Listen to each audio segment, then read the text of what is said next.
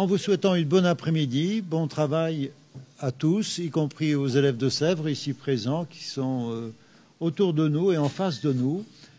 Au plaisir de vous écouter, cher Philippe. Merci beaucoup. Je voudrais par conséquent euh, vous parler cet après-midi de la pensée de Freud. Et mon exposé donc aura le titre Freud, de point à la découverte de l'inconscient. Euh, pour situer tout de suite euh, dans une sorte de chronologie la position de la, de, la, pensée freudienne, je rappellerai rapidement les dates de, de Sigmund Freud, 1856, 1856, donc en plein milieu du XIXe siècle, 1939. Alors, la psychanalyse s'inscrit, euh, la psychanalyse freudienne s'inscrit dans le, dans le courant euh, général de la modernité, si on entend par là le fait que ce qui caractérise notre modernité, c'est ce que j'appellerais précisément la crise du sujet ou la crise de la subjectivité. C'est ce que je vais essayer d'expliquer. Je vais essayer d'expliquer euh, pourquoi et comment la psychanalyse freudienne prend sa place dans ce que certains commentateurs ont appelé l'ère du soupçon, l'ère E accent gravéreux, c'est pas l'ère du soupçon. Et euh, on a parfois, par exemple, euh, rapproché Freud d'un philosophe comme Nietzsche, voire de Schopenhauer, qui a, semble-t-il, une influence importante sur le fondateur de la psychanalyse.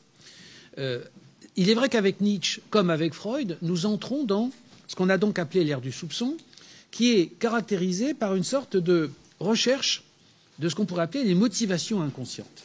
C'est-à-dire que à partir de la deuxième moitié du XIXe siècle et surtout à la fin du XIXe siècle, euh, on voit apparaître l'idée que le discours conscient, le discours conscient du sujet, dont on a un, exemple parfait évidemment dans le fameux cogito cartésien par exemple, finalement masque ou voile un autre discours, c'est-à-dire quelque chose qui est caché, dont le sujet lui-même n'a pas conscience, euh, parce que c'est quelque chose qui renverrait à un désir extrêmement profond, un désir inconscient.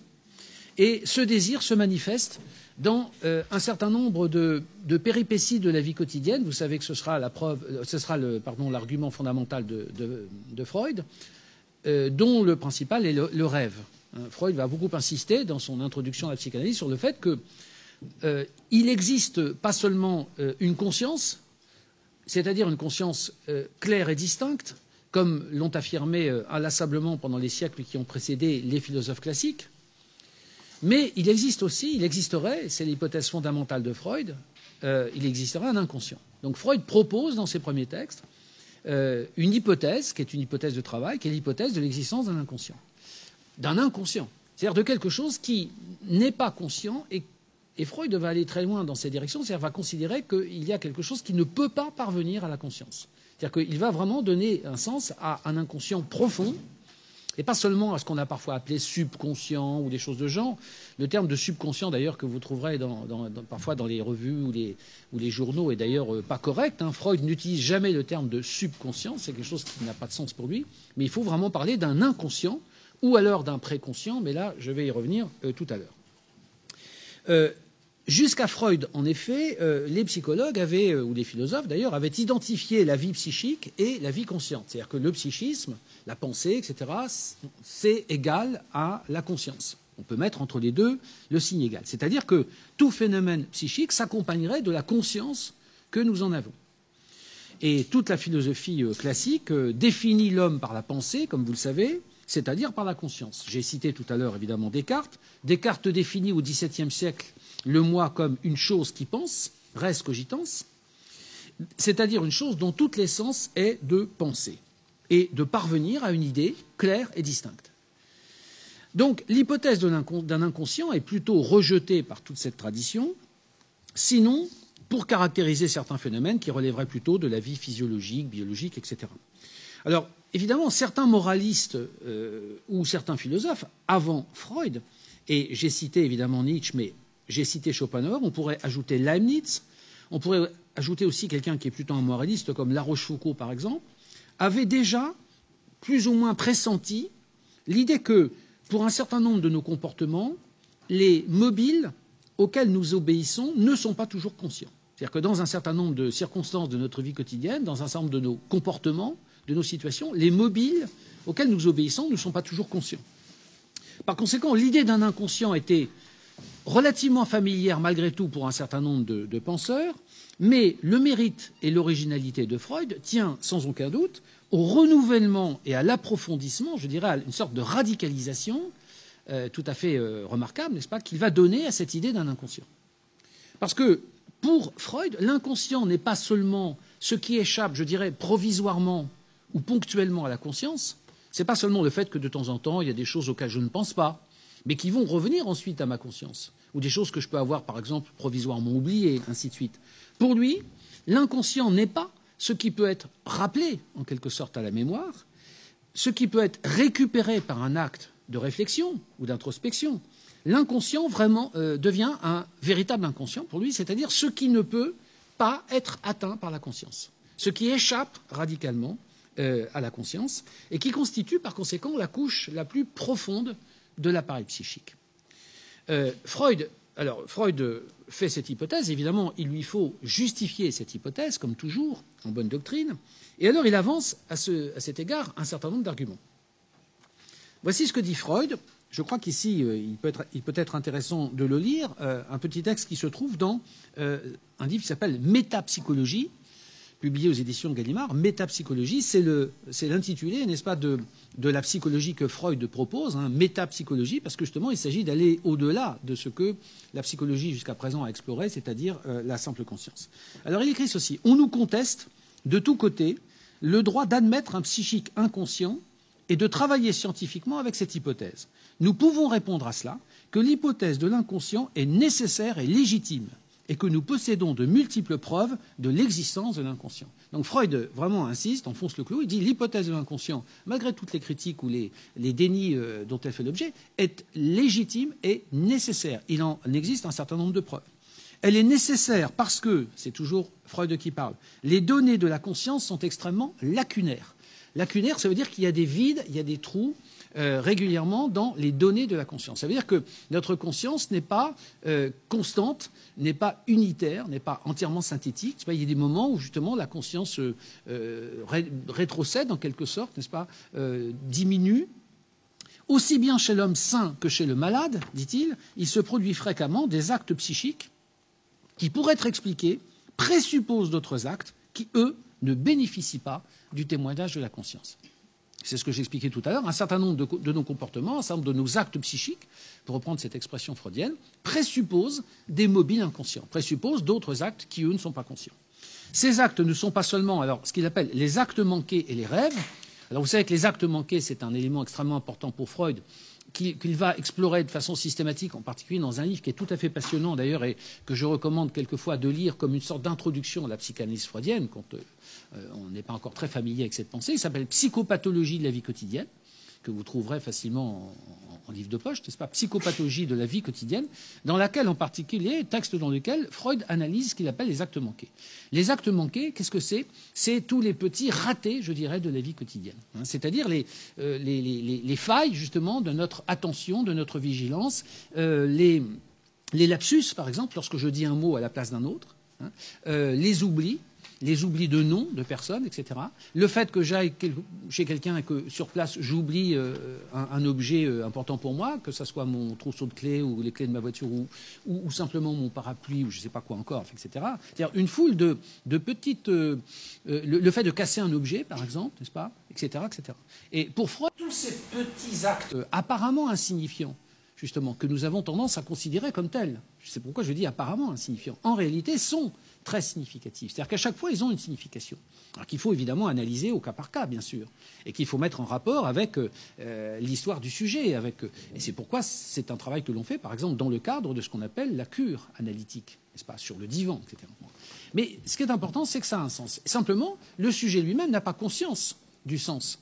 Euh, c'est-à-dire que je ne sais pas pourquoi j'ai oublié justement à un moment donné, très précisément, dans un contexte tout à fait particulier de ma vie, le nom de telle ou telle personne. Pourquoi j'ai cassé tel ou tel objet? Pourquoi j'ai fait telle ou telle erreur quand j'ai composé, je ne sais pas, le numéro de ma, carte bancaire ou des choses de genre.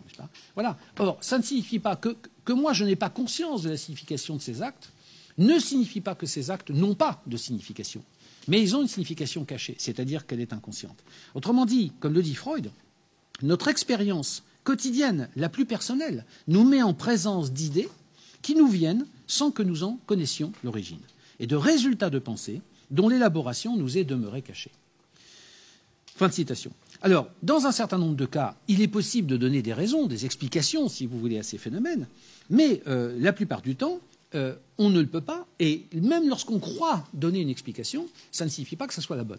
Parce que ça peut être aussi ce que Freud appelle une rationalisation secondaire, c'est-à-dire que dans un second temps, on trouve une raison, qui est plutôt un prétexte d'ailleurs, pour expliquer que, mais en réalité, c'est autre chose qui est inconscient et qui expliquerait davantage le phénomène. Certes, dit-il, je reprends une citation un peu plus loin dans son texte, Freud écrit Nous sommes conscients de nos actes.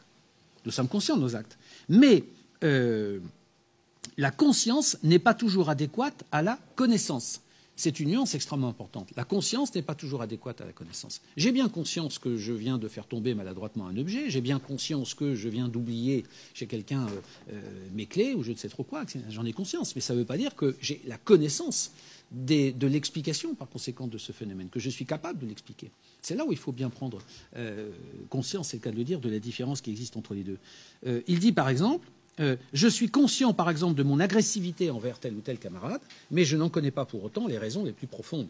Hein, je, peux constater en moi un sentiment extrêmement négatif, par exemple vis-à-vis de quelqu'un, sans que je sois pour autant capable de dire pourquoi justement j'éprouve ce sentiment négatif.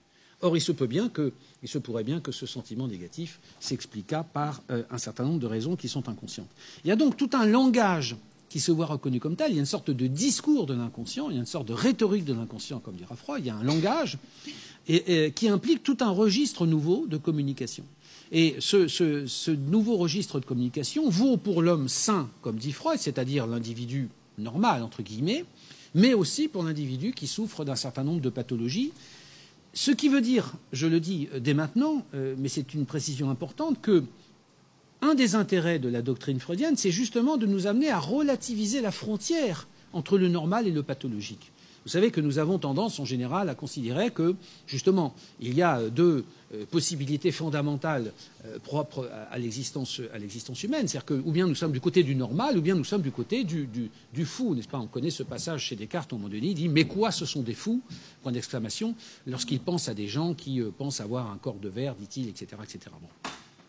Euh, en réalité, euh, et on connaît aussi euh, à l'époque contemporaine les travaux, par exemple, de Michel Foucault sur l'histoire de la folie ou sur, ce qu'on peut justement considérer comme tel, sur la folie.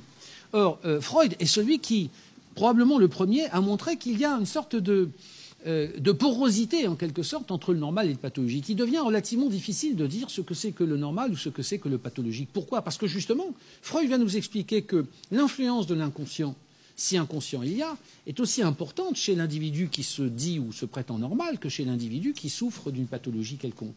En réalité, la différence n'est pas une différence de nature, c'est une différence de degré. On est normal, si j'ose dire, à partir du moment où, justement, les phénomènes inconscients ne prennent pas toute la place dans notre vie psychique et ne nous interdisent pas d'avoir une vie sociale culturel, relationnel, etc., entre guillemets, correct et normal avec les autres. il y a, une, petite anecdote à ce propos. À la fin de sa vie, lorsque, euh, Freud est, arrivé en, Angleterre, en exil, du fait même de la persécution nazie, n'est-ce pas, dans les années 38-39, et une dame très digne lui a demandé, alors maître, euh, qu'est-ce que c'est que pour vous être, normal? Elle lui a posé deux questions. La première, elle lui a dit comment faire pour euh, élever, pour réussir l'éducation de, son enfant. Et Freud a répondu, chère madame, euh, faites comme vous voulez, de toute façon, ce sera un échec, n'est-ce pas? C'est sa première réponse. Et la deuxième question, c'était qu'est-ce que c'est qu'être normal?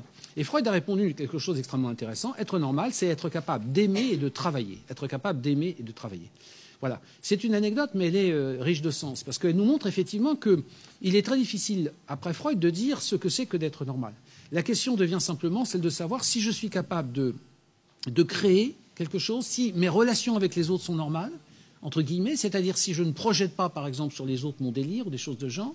Et donc, si vous voulez, la différence entre la normalité, la névrose et la psychose devient une différence de degré. Euh, pour Freud, au fond, nous avons tous en nous des éléments névrotiques tous sans exception. Hein, c'est-à-dire que, parce qu'il y a en nous des. Euh, on, peut prendre un exemple très simple. Quelqu'un qui souffre de claustrophobie, tout le monde sait ce que c'est que la claustrophobie, n'est-ce pas? C'est la difficulté, euh, voire le fait de ne pas supporter de se trouver dans un espace confiné, dans un espace restreint. Euh, il y a des gens qui ne peuvent pas prendre l'ascenseur, par exemple, etc. Bon, qu'est-ce qu'on va dire de ces gens? On ne va pas dire qu'ils sont fous. Ils ne sont pas fous du tout, n'est-ce pas? Qu'est-ce qu'on va dire? Ben, On va dire simplement que probablement derrière cette phobie, Et nous avons tous nos phobies, en quelque sorte, n'est-ce pas? Elles changent selon les individus, mais nous en avons tous, probablement. C'est-à-dire que, et cette phobie va toujours trouver des raisons dans l'inconscient profond du sujet. La personne qui ne peut pas supporter d'être dans un, espace restreint, au contraire, le contraire qui est l'agoraphobie, c'est-à-dire l'impossibilité de supporter les grands espaces. On ne peut pas, par exemple, traverser une grande place dans une ville ou des, des choses de genre. Tout ça a un sens, une signification, mais qui est inconsciente. Ça ne fait pas de nous des, des, malades ou des fous, des psychotiques ou je ne sais trop quoi. Ça fait simplement des gens qui, et nous sommes tous concernés par ce schéma en quelque sorte, euh, avons, sommes agis en quelque sorte intérieurement par des motifs, par des motivations inconscientes, dont nous n'avons pas conscience par définition, n'est-ce pas, et qui, en effet, euh, euh, interagissent et, déterminent nos comportements. Nos choix amoureux, par exemple, c'est une thèse euh, évidemment très importante chez Freud. Freud est persuadé que nos choix amoureux, lorsque nous sommes adultes, le fait qu'un homme aime telle femme ou que telle femme aime tel homme, eh c'est quelque chose qui n'est pas sans rapport, évidemment, avec les relations que cet individu a entretenues pendant euh, sa petite enfance et son enfance avec euh, ses parents, avec son père, avec sa mère, avec telle ou telle autre personne qui a pu avoir une influence dans sa vie à ce moment-là, etc., etc. Alors, ce n'est pas mécanique. Ça ne veut pas dire que je vais aimer quelqu'un qui sera l'équivalent de ma mère, etc. C'est beaucoup plus subtil et plus compliqué que ça. Mais ça veut dire qu'il y a en effet une détermination inconsciente qui va jouer. Donc, euh, Freud va montrer à partir de là qu'il y a une très grande importance euh, de l'inconscient dans notre vie. Alors l'inconscient euh, va devenir le ça. C'est-à-dire que si vous lisez les textes de Freud, vous verrez qu'il y a euh, apparemment une, fluctuation. En réalité, il y a un changement dans la terminologie. C'est peut-être juste important de signaler, même si c'est un peu technique, mais ça peut avoir un rôle important si on veut lire Freud après. C'est-à-dire que on dit qu'il y a deux topiques, c'est-à-dire qu'il y a deux interprétations de l'inconscient par Freud. Topique du grec topos, hein, qui veut dire le lieu, qu'on retrouve en français dans topographie, topologie, etc. Alors on dit qu'il y a deux topiques. La première topique, c'est-à-dire la première représentation euh, spatiale, en quelque sorte, de l'appareil psychique, euh, se situe donc euh, dans les années 1895 et à peu près jusqu'à 1920. Et là, il y a une première topique. C'est-à-dire Freud considère qu'il y a trois niveaux de l'appareil psychique. Il y a donc la conscience qui est à la surface, et il nous donne une métaphore à un moment donné. Il dit représentez-vous une boule, une boule protoplasmique, un peu comme la Terre au fond. La surface, c'est la conscience. Entre deux, il y a ce qu'il appellera le préconscient, et au plus profond, ce qui serait le noyau en fusion de la Terre, c'est l'inconscient. Alors, la conscience, c'est euh, évidemment le niveau de la conscience claire et distincte de la perception habituelle, etc. Ça, c'est ce que les philosophes avaient jusqu'à présent euh, complètement exploré. Pardon. Le préconscient, ça serait plutôt, si vous voulez, par exemple, ce qui est de l'ordre de la mémoire, c'est-à-dire ce qui n'est pas immédiatement présent à ma conscience, mais que je peux rappeler à la conscience. Hein, par exemple, si vous me demandez qu'est-ce que vous avez fait il y a huit jours, bon, je vais peut-être hésiter un instant, et il va falloir que je euh, creuse dans ma mémoire pour vous dire ce que, effectivement, j'ai fait il y a huit jours, jour pour jour, par exemple, etc. Mais ça n'est pas inconscient. On dit que c'est préconscient. Donc ce qui est préconscient n'est pas inconscient et peut être rappelé sans difficulté à la mémoire. Ensuite, il y a l'inconscient, qui est vraiment le noyau, euh, qui est euh, ce noyau, encore une fois, en fusion, qui, lui, alors, est véritablement inconscient, ne peut pas être rappelé euh, à la mémoire. Et qui va se traduire, qui va se traduire d'ailleurs par des, euh, comment dire, par des, des rejetons, hein, ce que Freud appelle des rejetons. C'est-à-dire que l'inconscient, vous ne pouvez pas y accéder directement, vous ne pouvez y accéder qu'en passant par d'autres éléments. Et c'est par exemple tout le travail de la cure analytique, c'est-à-dire que lorsqu'un malade ou un patient euh, fait une analyse, qui est en général un processus extrêmement long et laborieux, le psychanalyste va s'efforcer euh, d'analyser, si vous voulez, les, éléments qui sont autant de manifestations de l'inconscient du sujet et qui vont se traduire justement par, euh, j'en ai donné quelques exemples tout à l'heure, ou par le malaise, le mal-être général de l'individu, ou par exemple par des, crises d'angoisse, des accès d'angoisse dans des situations bien précises, par un certain nombre de rêves. Hein, le, le, psychanalyste va demander à son patient de lui raconter ses rêves, évidemment, et puis surtout de procéder à l'aide de ce qu'il appelle la, la libre association, c'est-à-dire de lui dire tout ce qui passe par la tête. C'est la règle fondamentale de l'analyse. C'est une sorte de contrat. Il faut dire tout ce qui me passe par la tête, même si, euh, bon, à un moment donné, j'ai des idées que, dont j'ai honte, que je n'ose pas dire à mon analyse parce qu'elles sont un peu, un peu, un peu limites, un peu obscènes ou je sais pas quoi. Tant pis, il faut vraiment. Euh, le psychanalyste, c'est quelqu'un qui peut tout entendre, n'est-ce pas? Euh, Ou si j'ai rêvé que je tuais mon père, par exemple, ce qui est pas beau du tout, n'est-ce pas? Et bon, mais si j'ai fait ce rêve, eh bien, c'est sans doute parce qu'il y a une raison profonde et inconsciente, donc il faut le dire, etc. Et à ce moment-là, par le biais de cette investigation qui va passer par ce que Freud appelle les rejetons d'inconscient, on va arriver à dégager progressivement, mais c'est long, Effectivement, c'est pourquoi une psychanalyse, ça ne se fait pas en huit jours. Ça prend des semaines, des mois et des années. Mais on va arriver progressivement à reconstituer les éléments inconscients qui caractérisent ce sujet et qui expliquent euh, le malaise, les difficultés, les symptômes névrotiques qui sont les siens et pour lesquels il est venu consulter. Parce que ces symptômes, à un moment donné, sont devenus pour lui excessivement euh, difficiles à supporter, n'est-ce pas? Et, euh, donc, il, il, réclame une aide, en quelque sorte, n'est-ce pas? Bon. Alors, Sachant que tout ça, évidemment, euh, et c'est la grande différence, si vous voulez, entre la psychiatrie et la psychanalyse, tout ça passe par le langage. Hein, c'est une talking cure, comme disent les Anglais, c'est-à-dire c'est une cure par la parole, la psychanalyse, euh, contrairement au psychiatre qui va donner des antidépresseurs, des anxiolytiques, tout ce qu'on veut, des médicaments. Le psychanalyste sont interdit formellement, n'est-ce pas? Et donc c'est une cure par la parole, c'est par l'interprétation. Hein, c'est une sorte, c'est une herméneutique, comme on dit, que la psychanalyse, c'est une interprétation qui se situe entièrement au niveau du langage c'est pour ça que tout ça intéresse beaucoup, évidemment, les, philosophes, qui sont eux aussi des, hommes de, discours et de langage, évidemment. Et tout ça va se passer euh, au niveau du langage. Alors, c'est donc cette.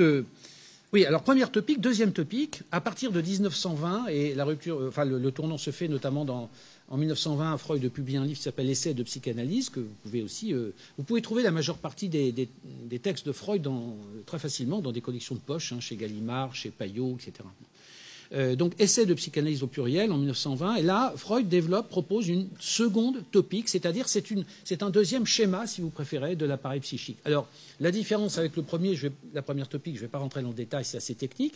Il y a un changement de terminologie, c'est-à-dire qu'on n'a plus affaire à conscience, préconscient, inconscient, mais on a affaire à moi, entre deux, vous avez le surmoi et en dessous, vous avez le ça. Donc le moi, en gros, c'est la conscience, mais en réalité, c'est justement pour ça que Freud change de système, parce qu'il y a une partie du moi qui n'est pas complètement consciente. Donc on a le moi à la place de la conscience, on a le surmoi à la place du préconscient, et on a le ça. Le ça, c'est das S en allemand. Euh, c'est un, un, terme qui a été proposé à Freud par l'un de ses amis et disciples, qui est Georg Grodeck, docteur Grodeck, euh, bon, qui est quelqu'un de tout à fait remarquable aussi, et qui a proposé cette euh, appellation à Freud parce qu'il avait dit au fond le ça c'est bien parce que le ça c'est impersonnel et c'est anonyme, c'est-à-dire que ça correspond parfaitement à l'inconscient. Hein, parce qu'on ne sait pas exactement ce qu'il est, on ne sait pas quel contenu il a, comment il se rattache au sujet, etc. etc. Donc volontairement, on a pris un terme euh, tout à fait anonyme comme ça. Donc vous voyez, moi, ça sur moi. Alors le surmoi, ou plutôt moi sur moi ça.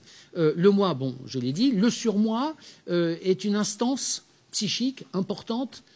En gros, ça correspond à la conscience morale des philosophes, c'est-à-dire que pour Freud, le surmoi, c'est l'intériorisation euh, des interdictions parentales, des instances parentales. C'est-à-dire que le surmoi est le résultat de tout le processus d'éducation de l'enfant lorsque les parents s'efforcent d'inculquer à l'enfant un certain nombre d'attitudes, de comportements, un certain nombre de valeurs Hein. Donc c'est par exemple l'idée du bien, du mal, l'idée qu'on peut faire des choses mais qu'on ne peut pas faire d'autres choses, etc. Tout ça correspond, correspond au surmoi. C'est un c'est une instance qui est fondamentale dans la construction du sujet, dans l'élaboration du sujet.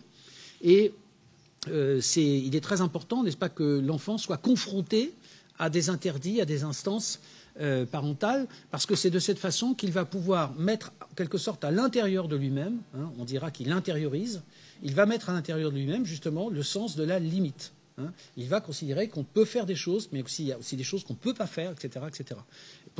Je, dis simplement entre parenthèses que euh, c'est une instance dont, l'acquisition est essentielle, et c'est là le problème d'ailleurs des éducations ou des modes de vie trop euh, libertaires, euh, comme on, a vu, comme on les a vus fleurir à un certain moment aux États-Unis ou ailleurs, où on a cru que il y, a eu, une espèce de mauvaise interprétation de la psychanalyse euh, lorsque Freud a publié ses premiers textes. On a cru qu'au fond, euh, les, enfants étaient euh, névrosés ou traumatisés par le rôle parental lorsqu'il était trop, répressif ou trop sévère.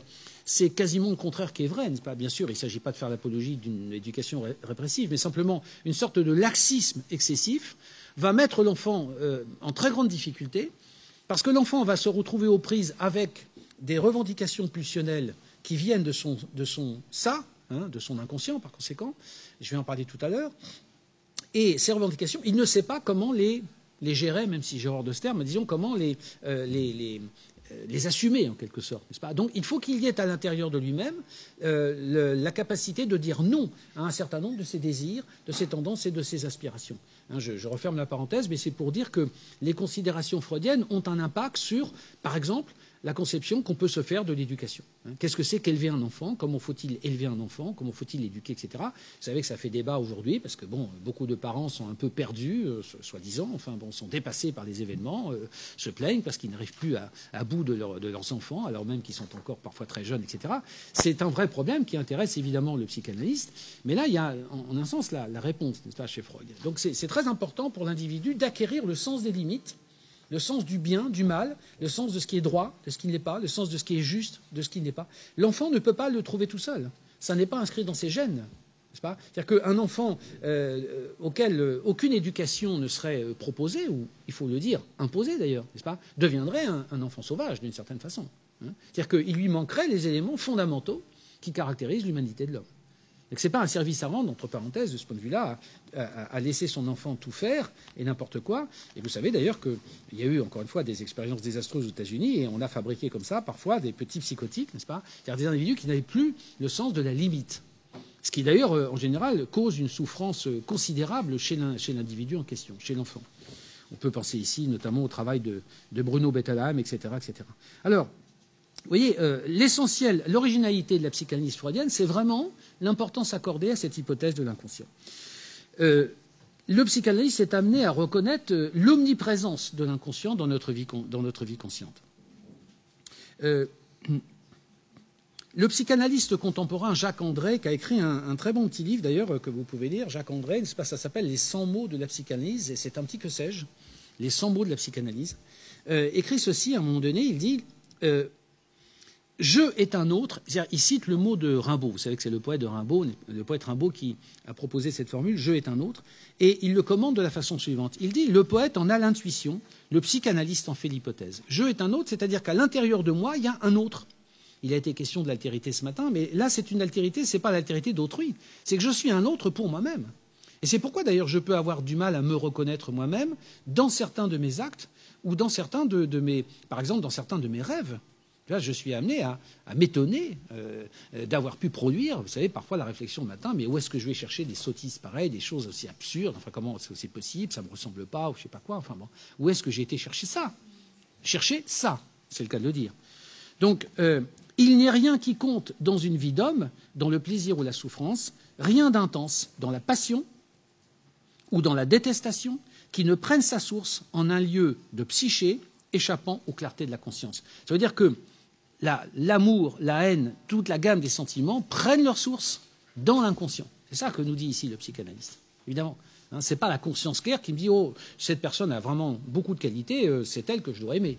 Hein, ce n'est pas tout à fait comme ça que les choses se passent, comme vous le savez. Euh, un peu plus loin, il écrit Ça a été plus fort que moi. Vous savez, parfois, quand on dit C'est plus fort que moi, c'est curieux quand même qu'on puisse dire ça. Comment est-ce que quelque chose peut être plus fort que moi? Je suis moi et il y a quelque chose en moi qui est plus fort que moi. C'est quand même étrange. Et ce qui est plus fort que moi, on dit que c'est le ça. C'est plus fort que moi. Qu'est-ce que c'est que ce C apostrophe qui est plus fort que moi? Ça m'a échappé, dit-on encore. Ça m'est venu d'un coup. C'est curieux ces façons de dire, n'est-ce pas? À chaque fois, c'est le ça. Ça m'est venu d'un coup, ça m'a échappé, etc. L'acte manqué, le rêve, le symptôme, dit-il, l'acte manqué, le rêve, le symptôme, ne, euh, ne signe pas seul la présence de cette autre personne qu'est l'inconscient.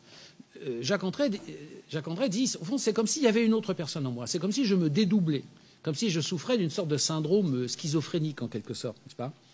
Euh, Cette autre personne qu'est l'inconscient, tous ces moments de la vie aussi où la conscience et la raison se sentent débordées de l'intérieur par plus fort qu'elle. C'est une très bonne euh, analyse, n'est-ce pas? Nous pouvons tous et toutes régulièrement faire cette expérience de nous sentir débordés de l'intérieur par quelque chose qui est plus fort que nous. Ça, il faut quand même en rendre compte. Vous voyez que si on dit qu'il n'y a que la conscience claire et rien d'autre qui existe, comment va-t-on interpréter ces phénomènes-là? C'est comme pour le rêve, n'est-ce pas? La nuit, nous dormons, donc nous débranchons, entre guillemets, la, conscience. Donc euh, comment, rendre compte du rêve? Ça n'est pas la conscience qui produit le rêve, puisque la conscience dort. Il faut bien admettre, n'est-ce pas, qu'il y a d'autres niveaux de l'appareil psychique qui, à ce moment-là, prennent le relais, d'autres instances, comme dit Freud. Il ajoute ceci pas un choix, il n'y a, a, pas un choix, qu'il touche à l'amour, au métier que l'on souhaiterait exercer. Pour un psychanalyste, le choix que vous allez faire de votre métier n'est pas anodin, n'est pas insignifiant. Hein, dis-moi quel métier tu veux faire et je te dirai qui tu es. Bon.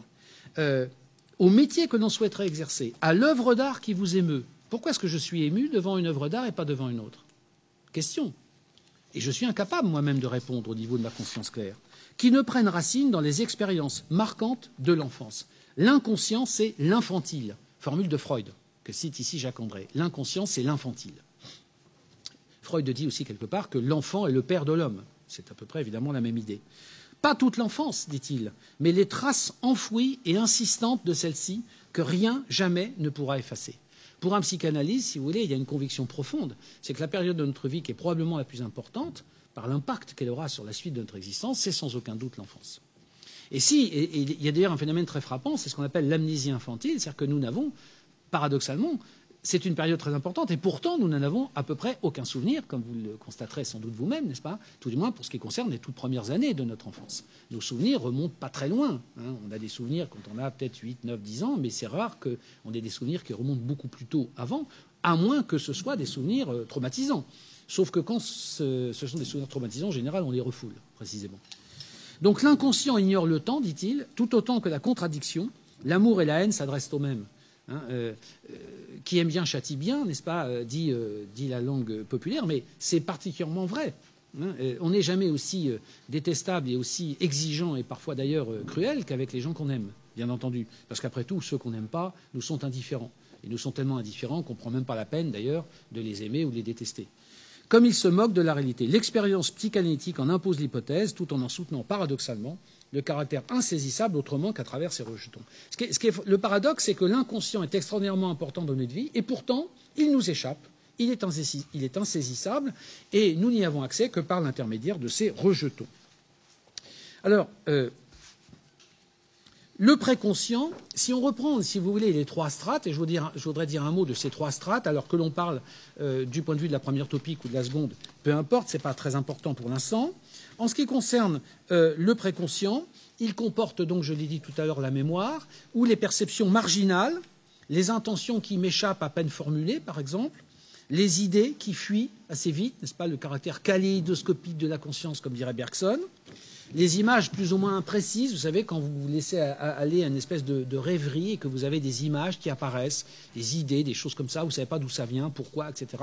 Là, on est dans le préconscient c'est-à-dire la zone crépusculaire, en quelque sorte, de la conscience, mais euh, qui exprime justement des désirs qui, eux, sont beaucoup plus profonds. Les actes machinaux aussi, euh, ceux qu'on effectue de manière automatique, les associations d'idées qui surgissent de manière euh, inopinée, donc les souvenirs contenus dans la mémoire, je l'ai dit, et qu'on peut, peut ressusciter. Tous ces phénomènes, encore une fois, peuvent être ramenés au niveau de la conscience. Mais euh, Freud postule l'existence donc en dessous de cette couche de l'inconscient qui échappe totalement, définitivement à la conscience. Alors l'inconscient est constitué, selon Freud, par des pulsions euh, enfouies au plus profond de nous-mêmes et qui d'ailleurs généralement ont fait l'objet de refoulements pendant la toute petite enfance, pendant la première enfance, et en général ont fait l'objet de refoulements parce qu'elles n'étaient pas compatibles justement avec les exigences morales ou culturelles de la société. Je, fais une remarque au passage, c'est que chez Freud, le terme important, c'est le mot pulsion. Alors, quelquefois, dans les traductions françaises qui ne sont pas toujours très bonnes, vous trouverez la notion d'instinct, mais c'est une mauvaise traduction parce que le mot allemand est trieb, et trieb veut dire vraiment pulsion et non pas instinct, puisqu'il y a un mot allemand qui est instinct pour dire instinct. Et Freud ne parle pas d'instinct, mais de pulsion. Alors, vous me direz, c'est une querelle de mots, c'est une querelle byzantine. Pas du tout, c'est très important parce que la grande différence qui existe entre un instinct et une pulsion, c'est que l'instinct, c'est ce que vous avez par exemple chez l'animal, qui est une sorte de, déterminisme strict, absolu. Hein. L'animal obéit à son programme euh, biologique et transmis par l'espèce. Et, le lion se comporte comme un lion, l'éléphant comme un éléphant, tout ce que vous voudrez, il n'y a aucun problème à ce sujet. Donc c'est un déterminisme strict qui pèse sur le comportement de l'individu. L'instinct, on dit parfois que l'instinct est un savoir-faire préformé et stéréotypé. Bon, et transmis de façon génétique. La pulsion, c'est tout à fait autre chose. La pulsion, Freud nous dit que c'est une certaine quantité, un quantum, il utilise le mot latin, d'énergie psychique. C'est une certaine quantité d'énergie psychique, mais dont il faut préciser aussitôt, parce que c'est ça la différence entre la pulsion et l'instinct, que cette quantité d'énergie psychique, cette énergie psychique que vous avez en vous, que nous avons tous en nous, elle est libre, c'est-à-dire qu'elle n'est pas affectée a priori à un objet. C'est toute la différence euh, avec l'instinct. N'est-ce pas? Euh, tigre ou une panthère, si vous voulez, va développer très rapidement l'instinct euh, de, chasse qui va lui permettre, n'est-ce pas, d'être le prédateur ou la prédatrice de la gazelle qui va passer à proximité ou je ne sais trop quoi. Il n'y a rien de tel chez l'homme. Chez l'homme, il y a des pulsions. C'est-à-dire que les pulsions n'ont pas d'objet préétabli. Ils ont une certaine quantité d'énergie psychique euh, à leur disposition qui vont être investis, c'est le terme que Freud emploie, sur des objets qui peuvent être extrêmement différents. Voyez-vous? Et c'est là, évidemment, où, du coup, euh, on a d'un côté un déterminisme strict, et du côté de l'homme, on n'a pas de déterminisme strict. On a simplement une certaine énergie qui va pouvoir se porter sur des objets différents. Et du coup, ça veut dire que euh, tout va dépendre, justement, entre autres, de l'éducation. Pourquoi? Parce que, par exemple, nous avons en nous, euh, Freud considère que nous avons en nous une certaine agressivité, n'est-ce pas, au, chapitre des pulsions. Freud dira à la fin de sa vie qu'il y a deux pulsions fondamentales. Il y a la pulsion de vie, la pulsion de mort. Eros et Thanatos, selon des termes de la mythologie grecque qu'il utilise. Euh, si, on prend, si on prend la pulsion de mort, Freud va résumer là-dessous, sous cette catégorie, tous les comportements d'agressivité dont nous sommes capables. Par exemple, la haine que je peux éprouver pour quelqu'un le, désir extrêmement violent de, brutaliser quelqu'un, de, lui faire mal, de le tuer, éventuellement, pourquoi pas, ça peut aller jusque-là, etc., etc. Bon, ça, si c'est possible, c'est parce que nous avons en effet en nous euh, une pulsion, une, pulsion de mort. Mais seulement ce que Freud va montrer, c'est que cette pulsion remonte au, premier moment de l'enfance, c'est-à-dire correspond à un certain stade de ce qu'il appellera la libido. La libido, en gros, c'est le désir. Vous savez, c'est le mot latin libido qui veut dire euh, le désir d'aimer, l'amour, etc. Or, c'est le désir. Ce désir, il va se décliner selon un certain nombre de stades. Il y a un certain nombre de stades. Il y a d'abord, par exemple, il y a le stade oral, qui est le premier stade, c'est-à-dire que c'est le premier moment, c'est la première relation que l'enfant entretient avec sa mère, notamment à travers le rapport au sein, avec l'allaitement, ou le biberon, peu importe d'ailleurs, mais c'est-à-dire que c'est la, la bouche, la zone buccale qui est la plus développée, qui est la plus investie par l'enfant. Ensuite, il y aura le stade sadicanal. Je suis obligé d'aller très vite parce que je n'ai pas le temps d'entrer dans les détails, n'est-ce pas? Le stade sadicanal, qui va être le moment où l'enfant va apprendre la propreté, la maîtrise sphinctérienne, etc., mais qui correspond aussi à un développement de l'agressivité chez l'enfant. Et les mamans qui allaitent, par exemple, leur enfant le savent parce que parfois ils mordent le sein, n'est-ce pas, etc. Bon. Et il y a une psychanalyste très importante qui s'appelle Mélanie Klein, qui s'est spécialisée dans la psychanalyse des enfants et qui va essayer de comprendre et qui va montrer d'ailleurs que l'enfant passe en effet par un certain nombre de stades et l'un de ces stades implique une position euh, de sa part, position au sens psychique du terme bien sûr, où l'enfant va euh, euh, manifester son agressivité par rapport à sa mère parce qu'il se situe d'une certaine façon dans ses rapports dans le triangle oedipien, c'est-à-dire entre le père et la mère, qui va l'amener à manifester son agressivité. Ce que je veux dire par là, c'est que ce stade sadicanal explique le fait qu'il peut y avoir en moi une certaine dose d'agressivité, un certain sadisme entre guillemets. Seulement, Freud fait une remarque très intéressante à un moment donné. Il montre que la question, c'est qu'est-ce que nous allons faire de ces pulsions qui sont en nous? Qu'est-ce que nous allons en faire? Parce que finalement, dans la mesure où ces pulsions n'ont pas d'objet préétabli, nous pouvons faire du bien avec ces pulsions comme nous pouvons faire du mal avec les mêmes pulsions. Par exemple, la pulsion sadique va me permettre ou bien de devenir un dangereux, euh, comment dire, un, tueur en série ou je ne sais trop quoi, ou un violeur ou tout ce que vous pouvez imaginer. Bon, ou un, bourreau, un individu d'une cruauté inouïe, ainsi de suite. Mais ça peut aussi me permettre, dit Freud, de devenir un très bon chirurgien. Pourquoi? Bah, Tout simplement parce qu'il faut avoir une capacité qui est d'ouvrir le ventre de quelqu'un pour l'opérer. Il faut ne pas s'évanouir à la vue d'une goutte de sang, comme c'est le cas de certains étudiants en médecine qui sont obligés de changer d'orientation parce qu'en effet, ils ne supportent pas le fait de, voir, de se faire faire une piqûre ou d'assister euh, euh, au bloc à, à, une opération.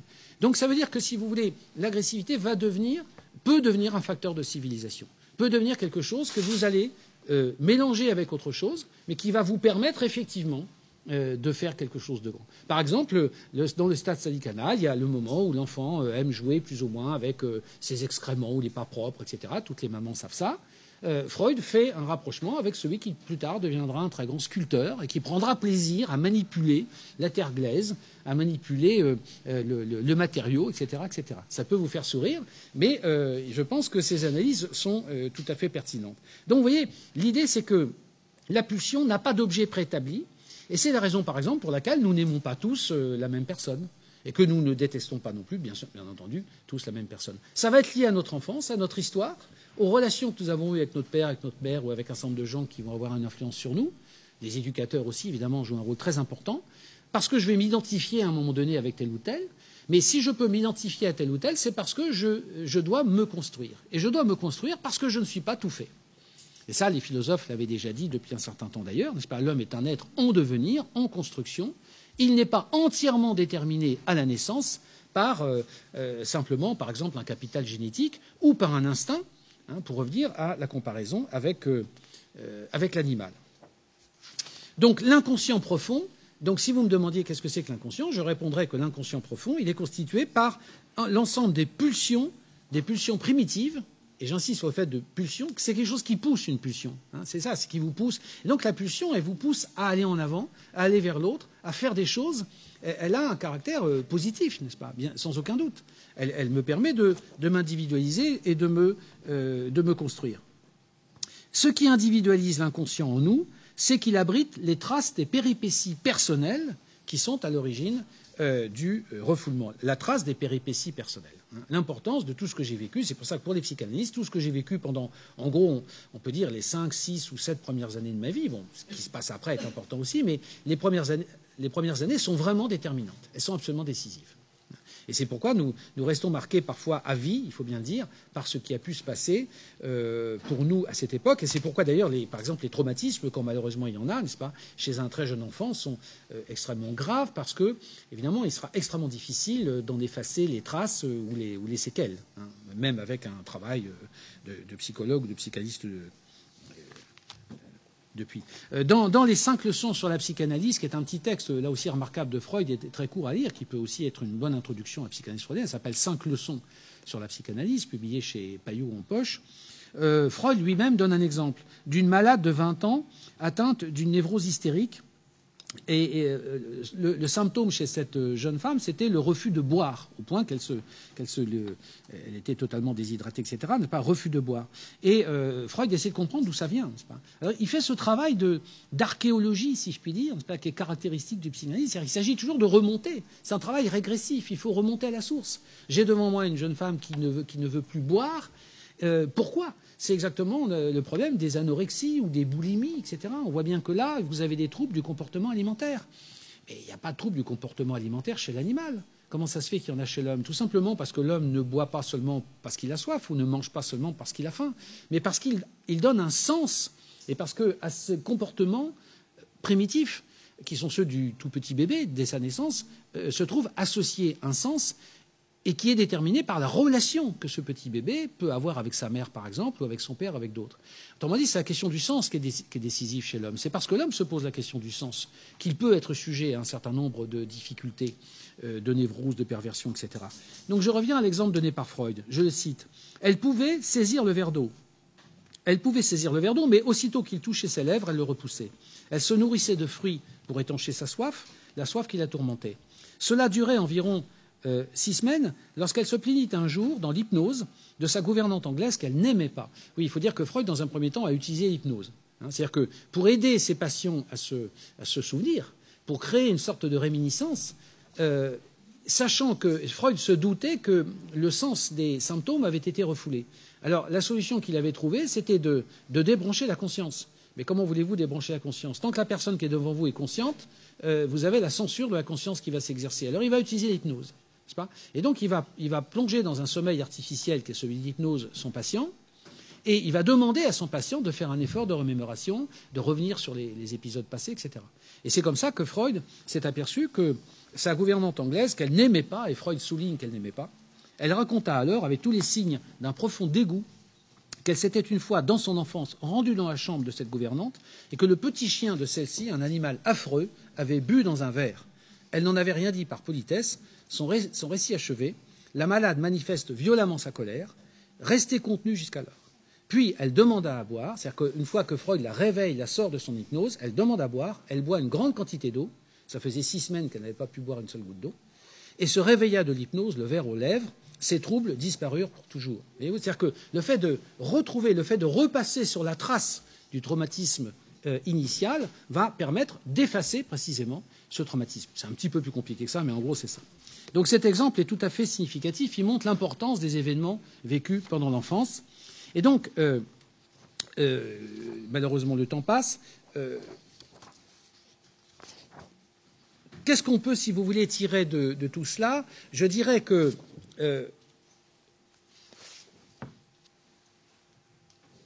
dans la dernière partie de son œuvre, entre en gros 1920 et 1939, Freud va reprendre son, hypothèse de l'évolution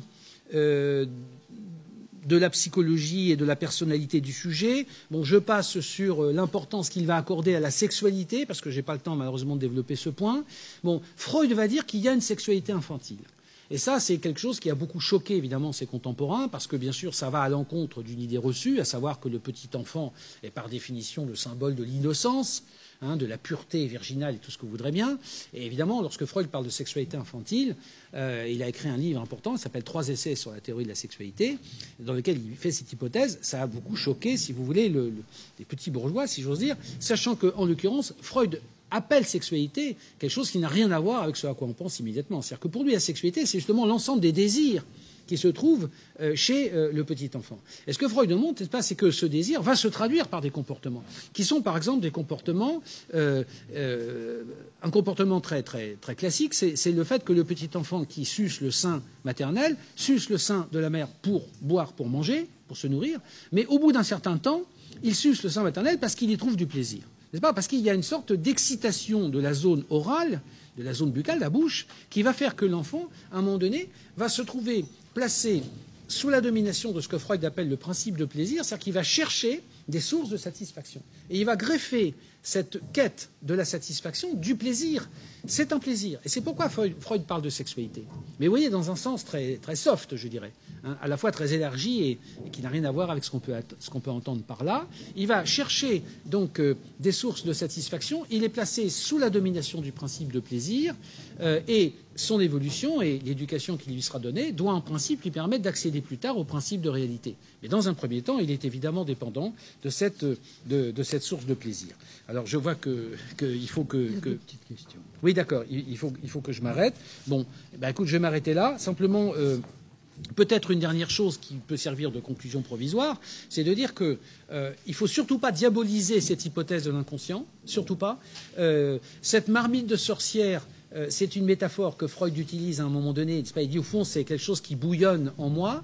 Mais attention, ce qui est très important, je crois, c'est d'avoir une attitude euh, positive par rapport à l'inconscient, car c'est aussi à partir des désirs inconscients qui sont en moi, des, des, pulsions primitives qui sont en moi, que je crée, que l'artiste crée son œuvre, par exemple, que l'écrivain écrit ses romans, que le scientifique cherche, que le philosophe pense, et puis que nous aimons que nous, établissons des relations positives avec les autres, etc. Autrement dit, ce, sur quoi Freud va insister beaucoup, notamment dans ses derniers textes, c'est l'importance de l'inconscient comme un facteur positif de construction et de progrès de la civilisation. Donc je voudrais surtout m'arrêter sur cette note positive qui est que l'inconscient n'est pas du tout une notion euh, diabolique ou dont on devrait avoir peur, mais au contraire, c'est euh, le carburant, c'est l'aliment qui est au plus profond de moi-même, qui fait ma personnalité et qui va me permettre de créer une question ici à Sèvres et à, au lycée Chateaubriand, si c'est possible. Euh, bah, je vais faire très vite, du coup. Mais euh, j'ai un exemple précis sous la main, je ne sais pas si ça va parler à tout le monde. Il y a un film qui s'appelle euh, Nous avons besoin de parler de Kevin. Et donc c'est un film où, pour faire en résumé, c'est un enfant, dès le début, euh, va tout le temps, par exemple, pleurer. tout au long de son enfance, il va détester sa mère, ce genre de choses. Et donc sa mère qui, elle, s'efforce de lui donner tout l'amour qu'elle peut. Et c'est un enfant, donc, euh, qui, le jour de ses 17 ans, va euh, faire un meurtre dans un gymnase de plusieurs personnes. Et il va aussi tuer toute sa famille, excepté sa mère, qu'il détestait depuis le début. donc voilà, fin du film, elle va lui demander dix ans après pourquoi il a fait ça. Il dit qu'il trouve toujours pas d'explication. Est-ce que ma question c'est est-ce qu'il y a toujours forcément euh, une explication inconsciente ou est-ce que par exemple Freud a déjà trouvé des cas qui, ne s'expliquaient pas? Alors, ma, réponse va être, je, n'ai pas vu le film auquel vous faites allusion, mais je, vois bien de quoi il peut s'agir. Ma réponse va être extrêmement rapide et, schématique. Euh, c'est que euh, Freud part du principe, pour lui c'est une, une position de principe, si vous voulez, qu'il n'y a pas d'acte ou de geste inexplicable Hein. il y a des actes ou des gestes qui sont inexpliqués. Il y a des choses qu'à un moment donné de votre histoire ou de l'histoire de quelqu'un, vous ne pouvez pas expliquer. C'est peut-être le cas de, ce personnage, mais ça n'est pas inexplicable. Il est évident que si ce personnage a eu cette, évolution, cette histoire, et on pourrait dire cette dérive qui va faire de lui un meurtrier, etc., comme vous l'avez dit, c'est qu'il y a des raisons, évidemment, qui expliquent, euh, ce, qui expliquent cette dérive. Alors le titre du film, c'est Il faut nous devons parler de Kevin. J'ai envie de dire, peut-être que nous n'avons pas suffisamment parlé à Kevin quand il était un tout petit enfant. Euh, quand il était très jeune, etc., etc. Là non plus, j'ai pas le temps de développer, mais une psychanalyste très connue, s'appelle Françoise Dolto, qui était spécialisée dans la psychanalyse des enfants, comme vous le savez sans doute, a énormément insisté sur le fait qu'il y a un titre, euh, le titre d'un livre qui est, qui est, célèbre, Le bébé est une personne, c'est-à-dire que pour elle, il faut vraiment parler, pas bébête à son petit enfant, mais vraiment lui tenir un discours comme on parle à un adulte et que l'enfant comprend tout et que la compréhension de l'enfant, même quelquefois se fait alors que l'enfant est encore dans le ventre de sa mère, n'est-ce pas, euh, pendant la grossesse, et que par conséquent, l'enfant L'essentiel, c'est de considérer l'enfant comme un interlocuteur, comme une personne, comme quelqu'un avec lequel on a une relation, j'allais presque dire, de, responsabilité, de reconnaissance, j'en ai parlé ce matin, euh, qui fait que on le, euh, valorise, n'est-ce pas, dans, cette relation, et donc on l'aide à exister en tant que tel. Sinon, il se sent en effet rejeté, mal aimé, et là, la pire des choses pour un enfant, c'est d'avoir le sentiment, à tort ou raison, qu'il n'a pas été aimé. Merci. Je passe l'antenne à Rome. Un instant. Euh, bonjour. Nous, en fait, on voulait savoir le rapport entre Nietzsche et Freud. Enfin, dans la division du moi, le ça et le surmoi. Oui, alors évi évidemment, il ne faudrait pas pousser trop loin l'analogie euh, entre, entre, Nietzsche et Freud. Bon, disons que dans un certain nombre de textes, Freud euh, fait référence à Nietzsche, comme il fait d'ailleurs référence à Schopenhauer, mais il est évident qu'on est là dans des registres extrêmement différents. Nietzsche est un philosophe. Freud d'ailleurs se prétendait ne pas être du tout un philosophe, mais un, plutôt, plutôt un scientifique ou un chercheur ou un explorateur, comme il dit. Et évidemment, euh, j'ai fait la relation, mais ça ne signifie pas du tout qu'on peut établir une véritable équivalence entre, le, entre la pensée nietzschéenne et et, le système de Freud. Le, seul, le seul, rapport qu'on peut voir, c'est que pour, pour, Nietzsche, en effet, la conscience n'est pas, pas, le dernier mot. La conscience claire et distincte n'est pas le dernier mot. Et évidemment, Nietzsche se situe de façon extrêmement négative par rapport à toute une tradition euh, philosophique classique pour laquelle, au contraire, euh, la conscience se réduit, euh, enfin, le psychisme se réduit à la conscience. Un grand merci. Un grand merci à Philippe Fontaine de la part de nos élèves ici à Sèvres, mais aussi de la part des élèves de, du lycée Chateaubriand, qui voudraient vous retrouver rapidement, peut-être la semaine prochaine, on ne sait jamais. Merci et bonne continuation pour ceux qui ont encore des cours cet après-midi.